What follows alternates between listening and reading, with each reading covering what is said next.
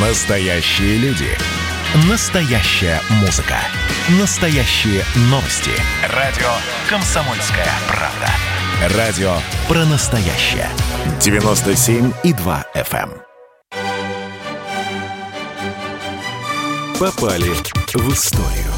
Проект о прошлом, которое влияет на будущее.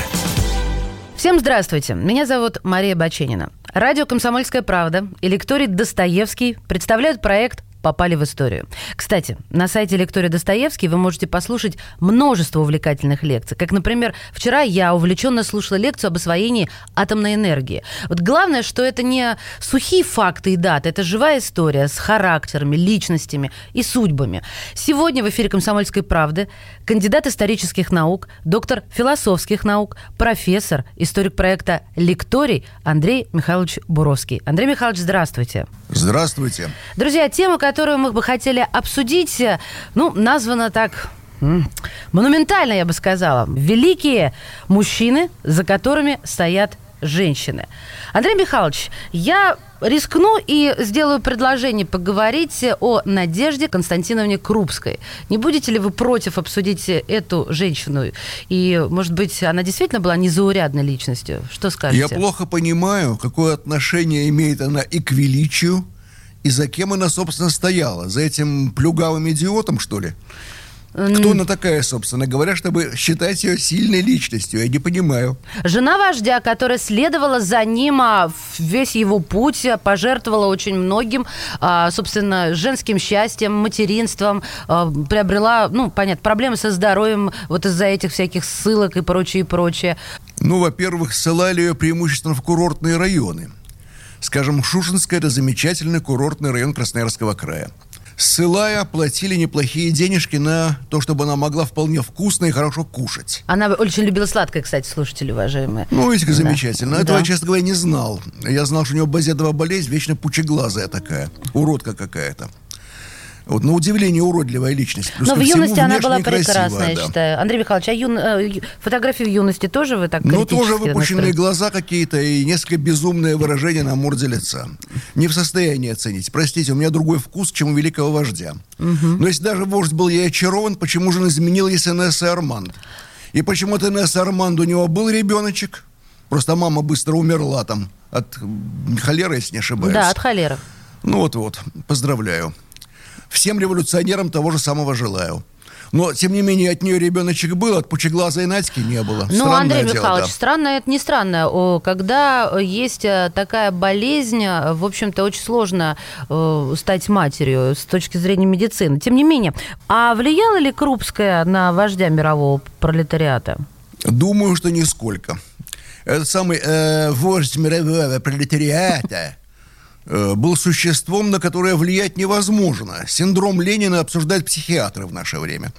Синдром Ленина – неспособность приспособиться к миру, просто войти в окружающий реальный мир и попытка изменить мир по своему образу и подобию. То есть явный социопат. То есть я здесь опять же великого человека не вижу – Э, Если он великий человек, то Ванька Каин великий человек, Гитлер великий человек. Кстати, они очень похожи. Такой же словесный понос постоянно. Андрей Вот. Михайлович, А ага. Надька вряд ли на него влияла, как и все остальные люди. Я с трудом могу себе представить человека, который мог повлиять на социопата, который беспрерывно извергается словесным поносом по поводу любому абсолютно. Но- И написал 50 томов полного бреда, простите. но меня. за ним шли массы. Человек, который изменил историю. Мы можем сколько угодно долго говорить о том, каким он был социопатом, но это не изменит факты. Гитлер тоже изменил историю. Замечательная личность, как и Ленин, в точности. Очень похожая личность. Это сарказм. И Троцкий менял, и Троцкий менял. Нет, не сарказм. Это трезвый анализ историка. Мало ли кто и что менял. К сожалению, люди в ситуации так называемой демократии, будь она неладна, обычно выбирают похожих на себя. Со всеми вытекающими последствиями. Что вы имеете в виду в, про демократию и людей, выбирающих похожих на себя, вот в, в Э, ключе к сожалению, рассуждения о к Ленине счастью, и в Крупской? средневековой Европе и в Европе нового времени существовали политические и интеллектуальные элиты. В них можно было попасть, но это было сделать трудно. И человек, не принадлежащий, принадлежащий к этой элите, смотрел на нее снизу вверх. И люди смотрели снизу вверх на тех, кто их сложнее, кто больше умеет, лучше умеет. Если картина, то написанная мастером. Если книга, написанная гением. Если политическое движение, возглавляемое крупной личностью. Это было важно. Был важный результат. А начиная с 19 века, с века машин, с века массового производства, в мир пошли так называемые народные массы.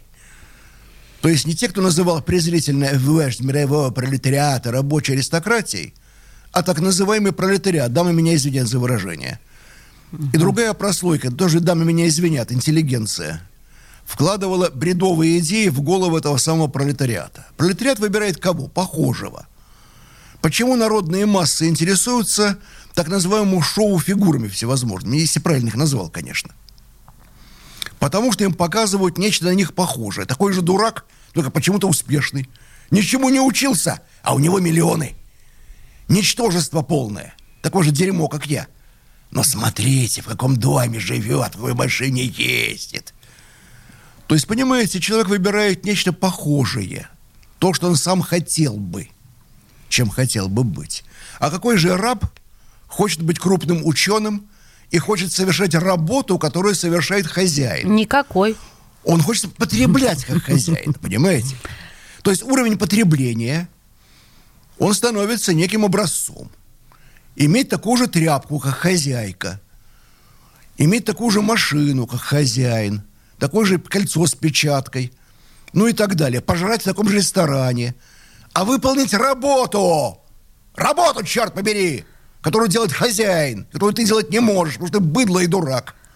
Увы и ах. Этого не хочет раб. Зачем ему? Но, Андрей Тут Михайлович... приходит вождь мирового пролетариата, Ага, вы так. правильно его назвали, и говорит, ты такой, как есть, и есть сокровища всей земли. Ты пашешь руками не потому, что дурак и ничего не учился никогда. Нет. Ты соль земли, буржуазия лишила тебя счастья жрать в этом ресторане, садиться в эту тачку, напяливать эту тряпку. А ну, штык в жопу этому самому или в брюхо этому гнусному буржую. Отнять у него, отнять и поделить. Нормальная шариковщина. Кстати, Булгаков, создавая, сотворив своего великолепного, ну, совершенно фантастического просто Шарикова, он ведь, собственно, не так уж сильно преувеличивал. Но, тем не менее, Булгакова покровительствовала Крупская. Она его привечала, квартиру ему выбивала. Вы знаете, вообще-то этим занимался Иосиф Виссарионович. Он очень нежно относился к Булгакову.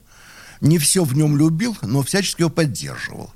И если бы не этот э, бывший кавказский вор, который сумел партию убийц подчинить себе и сделать из них своих халуев, если бы не он, то всевозможные дети типа Кершона сажали бы Булгакова по счету два.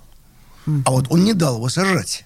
Странно, Поэтому, о, конечно. о личности самой Крупской мне трудно судить, честно говоря. Я существо брезгливое, пытался иногда разбираться, но как-то вот э, недолго. Да. Продолжался мой интерес недолго, честно Вы, скажу. вы крайне иронично. Тем не менее, я все равно вас верну к э, Надежде Константиновне. А, она единственная, как пишут э, в материалах исторических, кто мог спорить с Лениным. И иногда даже он, э, ну, вот среди близкого круга демонстрировал, что вроде как э, влетело, получил, э, так, э, если можно выразиться. Но, на ваш взгляд, все-таки, изучая историю, как вы считаете, он стал бы тем, э, кем стал без своей жены, без Крупской? Да, разумеется, стал бы на сто рядов. Ну, какая кукушка какую перекукует, народная поговорка очень четко определяет. Ночная, дневную. Поэтому самый, сказать, знатный, самый богатый, самый сильный человек, он просто вынужден или оставаться один, или считаться с женой. Все просто. Поэтому, наверное, он давал понять, что она имеет на какое-то влияние, ему от нее влетело и так далее. Наверное. Но в само влияние, скажу честно, не верю.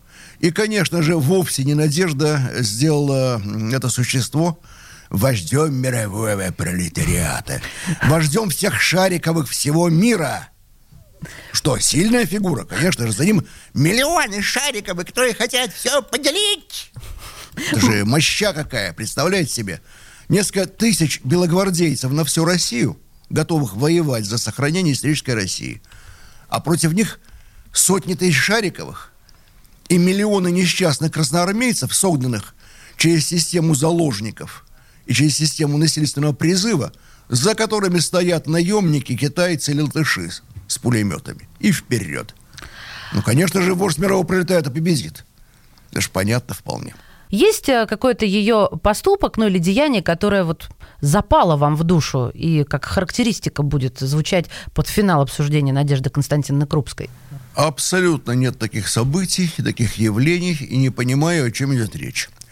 Э, Все, что я знаю об этом персонаже, если убрать советскую мифологию, свидетельствует как раз о большой серости, скучности, неинтересности человечка. И уж если говорить о том, кто из них кого сделал, не будь э, это пучеглазое создание подстилкой вождя, там, или как-то вы еще называете, а кто бы о ней вообще вспоминал? Да много таких было борцов за непонятно за какое там рабочее дело и так далее. Угу. Кто с прокламациями бегал и так далее. Ну почему мы вообще знаем об Инессе Арманд или об э, Надежде Крупской? Только по одной причине. С ними спал Ленин. Все. Сама, кстати, кличка Ленина очень интересная, партийная. Она же не от реки Лены, это какой-то неизвестный, уже забытый на истории дов Лены. Просто с ней он расстался, неизвестной Леной. Мы сейчас прервемся буквально на несколько мгновений и э, продолжим заседание «Попали в историю». Это совместный проект «Радио Комсомольская правда» и лектория Достоевский. Сегодня в питерской студии в эфире «Комсомольской правды» кандидат исторических наук, доктор философских наук, профессор, историк проекта «Лекторий» Андрей Михайлович Буровский. «Попали в историю».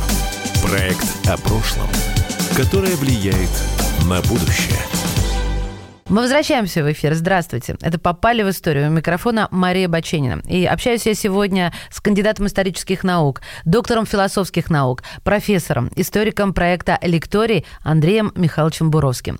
Кстати, на сайте «Лекторий Достоевский» вы можете найти лекции на любой вкус, и все они будут увлекательнейшим времяпрепровождением. Говорим сегодня о том, какие женщины стояли за великими мужчинами, и были ли они на самом деле большими личностями. А можно я вас э, сразу в новейшую историю переброшу и э, предложу вам поговорить о Раисе Максимовне Горбачевой. Э, свят, свят, свят. Еще одна. Ну что ж, это женщина, которая стала известна как первая э, супруга генерального секретаря партии, которая, в общем-то, выходила в свет. Но до Горбачева никто из генсеков не демонстрировал жену публично. А тут мало того, что она регулярно это ключевое слово, рядом с ним, да еще делает заявление. И многие ведь в тот момент заговорили, что э, Михаил Сергеевич Горбачев подкаблучник. Собственно, каких комментариев от меня ожидаете? Давайте внесем ясность в применяемые термины. Кто такой сильный человек? Это человек, который много дает другим. Берущий слабак, дающий сильный. Великий человек – тот, кто дает очень много другим людям. Не только членам своей семьи, своему окружению, друзьям, а множеству других людей. Этот человек велик. Э, в этом смысле я, простите, не вижу ни в Мишке Меченом, ни в его супруге – великих и сильных людей. Ну, просто не вижу, не способен понять. Но с вами не согласятся те, кто, например, э, приветствовал э, его за разрушение Берлинской стены, за а, то, да, он те, много кто чего присуждал ему премии. Точно. Он много чего разрушил. Народ массой частушек и анекдотов выразил свое отношение к этой паре. По России мчится тройка, Мишка, Райка, перестройка – Водка 10, мясо 7, ошизел мужик совсем. Это как пример. Борьба с алкоголизмом путем вырубания виноградников, ну и другие замечательные действия советского времени, разрушение и Берлинской стены, и системы Варшавского договора, потом и Советского Союза, ну, много таких замечательных масштабных разрушений. За что и кличка Мишка Меченый. Если говорить о Раисе Максимовне, ну да, она умела показываться на людях, она все время была на виду. Она временами оттесняла супруга, начинала сама объяснять, что он имеет в виду, или она имеет в виду, вот, и как надо делала поступать. заявление, вот-вот, вот, вот именно это, это, это шок, это даже трепет. Откуда эта женщина, когда здесь говорят мужчины? Во-первых, к тому времени, то есть к концу 80-х годов, политика уже не была абсолютной привилегией мужчин. Маргарет Тэтчер появилась в политике даже раньше. И «Железная леди» ее называли не случайно. Вот, кстати, о великих людях, да? И о великих женщинах. Это действительно женщина, вошедшая, не влипшая в историю, а вошедшая в историю. Раиса Максимовна появилась тогда, когда э, никого особо, кстати, не шокировало появление жены генерального секретаря или президента. Но одна интересная деталь. Когда президент США стоял возле Горбачева с женами, над женой своей президент США держал зонтик сам. Это а Рейган над, над Нэнси. Извините, Халуи. Это разница, довольно большая разница. Президент США вводил в некое публичное поле свою жену. Извините, ребята, сегодня я с супругой. И вот я держу над ней зонтик. А тут бабонька сама влипла в историю, в политику. Это локотком оттеснила супруга подкаблучника. Да, слабого, смешного человечешку. Жалкого подкаблучника. И, встав на его место, заставила держать над собой зонтик – где же здесь великий человек? Неужели хитрая стервочка, использовавшая служебное положение мужа, сумевшая вылезти на какую-то трибуну, воспользоваться, опять же, не своим служебным положением. Не она делала карьеру, в отличие от Маргарет Тэтчер, к примеру, да? А делал карьеру ее муж. Угу. Она воспользовалась не своим. Как говорят в вполне определенных кругах, не хавай чужого – Другое дело, в чем вы правы, наверное, угу. и в чем права молва. Да, этот слабый человек, возможно, не был бы тем, чем он стал, не смог быть даже разрушителем, неважно в данном случае масштабов, Берлинской стены, Советского Союза, мелко плавал бы, если бы за ним не стояла энергия Рейса Свет Максимовна. Возможно.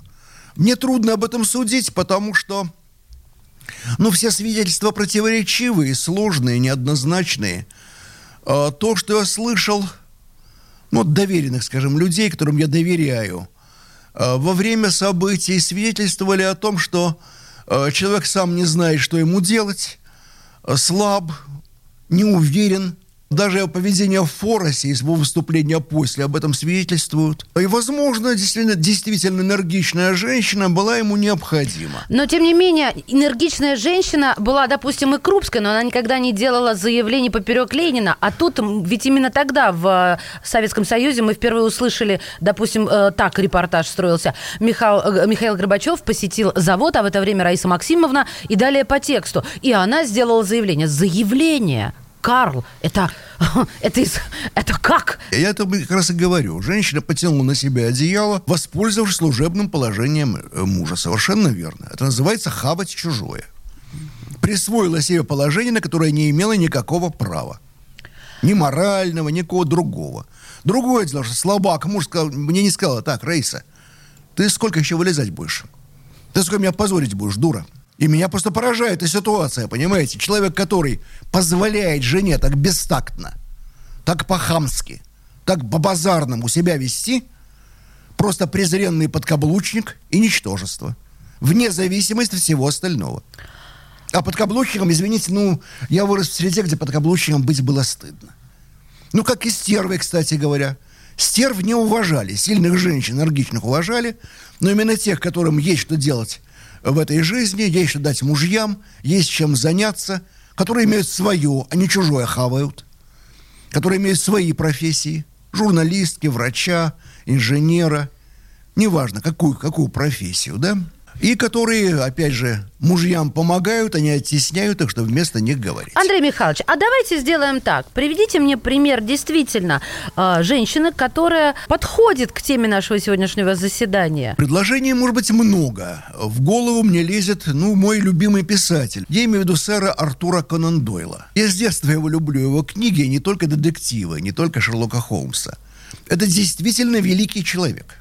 Он не разрушал, он не гадил он строил и создавал. И в своем достаточно фантастическом цикле про Шерлока Холмса вывел людей, которые воюют со злом по мере своих скромных человеческих сил. Это действительно был великий человек. Он сотворил много добра, и не только своей семье, своему окружению, и не своим пациентам, как врач, хотя это он тоже делал, но огромному числу людей, десяткам миллионов людей во всем мире. И с ним были в разное время его жизни две женщины. Причем вторая его жена, Джин Леки, или Лекки, по-разному uh-huh. имя переводится, да. А, она была бесспорно женщиной очень сильно энергичной. Кстати, сэр Артур был счастлив, на мой взгляд, в обоих браках. Но первый женился на женщине, которую считал ангелом, такой Луиза Хокинг. Ее брат умирал, умирал от чехотки. И добрый Канандоли даже предложил перенести его к себе в дом. Он был врачом, да. Сестра была с ним, пока ухаживали за умирающим, она многократно высказывалась в соответствующем духе в адрес сэра Артура, будущего сэра Артура. И он, в конце концов, влюбился в нее и женился на ней. Наверное, брак бы оставался счастливым. Он и был счастливым несколько лет. А потом в 1897 году 37-летний уже, не очень юный писатель, на какой-то вечеринке, устроенной в его честь уже как писателя, в Лондоне встречаясь с 24-летней э, Джин Лекки или Лекки. Э, то есть очень большая разница в возрасте, люди из разных совершенно кругов. И по словам всех присутствующих, всех, кто это видел, э, сэр Артур был как громом поражен. Потому что после своей тихой, спокойной очень такой интеллигентной жены, энергичная. Но она умерла, бойкая. нужно добавить, а то непонятно, куда она, она умерла пропала. не да? сразу, извините. Не сразу, а, Влюбленные да. ждали этого 10 лет. Мы сейчас прервемся буквально на несколько мгновений и э, продолжим заседание «Попали в историю». Это совместный проект «Радио Комсомольская правда» и лектория Достоевский. Сегодня в питерской студии в эфире «Комсомольской правды» кандидат исторических наук, доктор философских наук, профессор, историк проекта «Лекторий» Андрей Михайлович Буровский. Попали в историю. Проект о прошлом, которое влияет на будущее. Мы возвращаемся в эфир. У микрофона Мария Баченина. Радио «Комсомольская правда» и лектория Достоевский представляют проект «Попали в историю». Тема сегодняшнего заседания Сильные женщины, которые стояли за великими мужчинами. В эфире «Комсомольской правды» кандидат исторических наук, доктор философских наук, профессор, историк проекта «Лекторий» Андрей Михайлович Буровский. Андрей Михайлович, а мы с вами прервались на жизни, личной жизни Артура Конан Дойля. А, я напомню для слушателей, дело в том, что на протяжении последних э, лет десяти его первого брака сэр Артур Конан Дойль был влюблен в Джин Лекки. Но вы подчеркнули, что связь была исключительно платоническая, пока его первая жена не скончалась. Она умерла тоже от чехотки, верно. Да. Они просто смотрели друг на друга и облизывались. Да? Угу. Ну, понимаете, это было как-то очень ну, сильное чувство, если реально сильные чувства. И они умели их облечь в подобающую форму. Люди не мельчили. Так. Опять же, к вопросу о величии, о силе и так далее. А сильный аристократичный человек. Это не Шариков. Это Борменталь. Это в другой возрастной категории Филипп Филиппович. Под стать ему соответствовала ему милейшая мисс Лики э, самая Лек, Джин Лек. Угу. Дежина Лек действительно была девушкой не мелкой, опять же, крупной и умной. Она ждала сэра Артура 10 лет. А как только они поженились, мгновенно завели троих детей. У них был очень хороший дом. И она не просто разделяла интересы мужа, она активно помогала ему. А сохранилась такая, ну, легенда, не легенда, очень трудно ручаться за достоверность. Но вроде бы, когда сэр Артур собирался в Южную Америку, а у них уже было трое детей. Угу. Ему хотелось посмотреть места, где путешествовал профессор Челленджер. Но денег было немного. И Джин сказала ему, ну, переживем мы как-нибудь, давай поезжай, раз надо. Она и это могла делать. Они увлекались спиритизмом, они вместе организовывали спиритические сеансы. И Джин считалась крупным, сильным медиумом. Опять же, комментировать не берусь. Но после смерти сэра Артура, по словам их детей, и не только их такого легкомысленного сына, но и по словам очень серьезной дочери, к вопросу о сильных женщинах. В маму пошла дочка. Так. Вот. А, по их словам, они встречались и после его физической смерти. Ого. То есть Джина могла вызвать его дух, как бы. И они каким-то образом могли общаться. А, я не берусь судить о том, было это или не было. По крайней мере, своим детям в духовном завещании четко сказал, что, ребята, если я помру и появлюсь, не вздумайте пугаться. И он сильно сильно любил Джин, понимаете? Вот даже такая история. Он же и умер э, буквально с ландышем, который нашел для нее в руках. У них был обычай. Он вес, каждую весну срывал для жены первый цветок, первый ландыш. О, как Когда он вышел Он вышел за этим ландышем, уже 70-летний человек, и упал. Он умер не сразу, но он, когда его нашли, он держал в руке этот ландыш. И когда его принесли в дом, он проснул, но очнулся. Чуть не сказал, проснулся. Увидел жену, сказал, а это тебе. И последние слова его на смертном одре, когда он понимал, что уходит, было, Джин, ты была великолепна. Тем не менее, знаете, о чем хочу спросить? Но ведь, мне кажется, вот такие сильные мужчины, они не могут притягивать каких-то э, серых, неинтересных людей, в том числе женщин, и влюбляться в каких-то не, э, неинтересных женщин. Я к чему это? К тому, что прочитала, а хочу у вас уточнить, правда или вымысел, что вот его первая жена, когда было уже понятно, что она неизлечимо больна, она благословила Конан Дойля на новый брак – Встречали об этом информацию или это домыслы? Э, это, во-первых, домыслы. Информацию, конечно, встречал. Домыслы ровно по одной простой причине. Сэр Артур э, вел себя так, что его первая жена Луиза э, до конца своих дней не усомнилась в его чувствах. В этом отношении, правда, был сильным человеком, был рыцарем. В лучшем смысле этого слова. Во всех отношениях. И сэром был не случайно. Угу. Возведен был в рыцарское достоинство по заслугам своим. Это не персонажи, которые вы обсуждали в первых двух сюжетах. Это человек, правда, серьезный и крупный. Вот. А, то есть в отношениях с женщинами просто проявилось, ну, нечто природное, не более того. А, и если вернуться к Джин, то ведь и после смерти мужа свято хранила его наследие – Э, помогала реализовать какие-то проекты, которые он просто физически не мог уже закончить. Э, и была в первую очередь его вдовой. Вот до конца своих дней. Угу. Вот. А прожила она довольно долго, она и моложе была, и как-то оказалось подолговечнее. Но если резюмировать, то есть а, а в чем а, мы видим суть, самую суть вот того, что мы назвали Женщина, которая стояла за сильным мужчиной, не просто пряталась, а именно подпитывала его. Вот самую суть можно резюмировать? Понимаете, даже если сильный мужчина выбирает такую серую, как вы высказались, да, такую слабенькую, неяркую женщину, малозаметную, он может получать от нее очень большую энергетическую подпитку. А, в паре человек получает то, что получить не может абсолютно нигде больше – я имею в виду даже не то, что называют идиотским американским словом «секс». Терпеть не могут вас слово. А, а какое вы любовь. предпочитаете, Андрей Михайлович, а, замену сексу? По-моему, люди иногда занимают, занимаются любовью. Ага. Я бы назвал это так, да? Так. Ну, некоторые люди, конечно, трахаются, другие потребляют, ну, потребить приходится другой термин. Не нужно сейчас. матерный. А, да, третьи самое, там, совокупляются, ну, а кто-то занимается любовью. Ну, а кто-то занимается сексом, понятное дело. Угу. Вот сэр Артур занимался любовью. Чем занимался Ленин, мне понять трудно. Какой-то фильм ужасов, там, а не «Брачная ночь» в его исполнении. А, вот.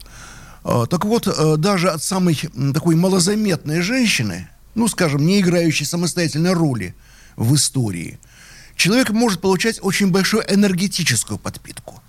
Потому что даже занятия любовью могут быть ведь не только физиологией, и даже не главным образом физиологией это общение. И общение на энергетическом уровне, на уровне информационном. И оба участника событий могут очень много получить от этого.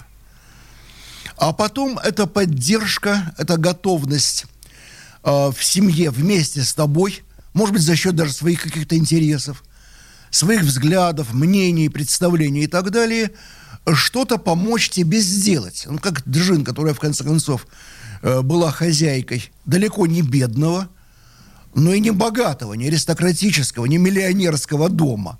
Была готова ужать свои потребности и кормить детей менее вкусными сэндвичами и порежем с меньшим количеством бараньей подливки, чтобы сэр Артур мог съездить в Южную Америку. Это прекрасно. Вот. Нет, это действительно прекрасно, понимаете? И вот такие отношения, они известны нам всем из реальной жизни. А у меня такие были дяди и тети мои, например. На них смотрел всегда, опять же, снизу вверх и учился у них в этой практике бытовых отношений, понимаете, когда любовь это не прекрасное романтическое приключение в духе мистера Шекспира, когда герои друга отравили, там зарезали, в конце концов, демонстрируя невероятную любовь. А когда они живут вместе, когда человека, простите, без штанов наблюдаешь регулярно, или всякого, и всклокоченного, со снатами, недовольного чем-то, и больного, и когда вот этого абсолютно реального человека продолжают любить и помогать ему, а для меня это высший уровень. И вот некоторые люди, некоторые пары возвышаются до этого. Вот, наверное, женщина, стоящая за мужчиной, это и есть женщина, которая осуществляет эту миссию энергетической подпитки и помощи.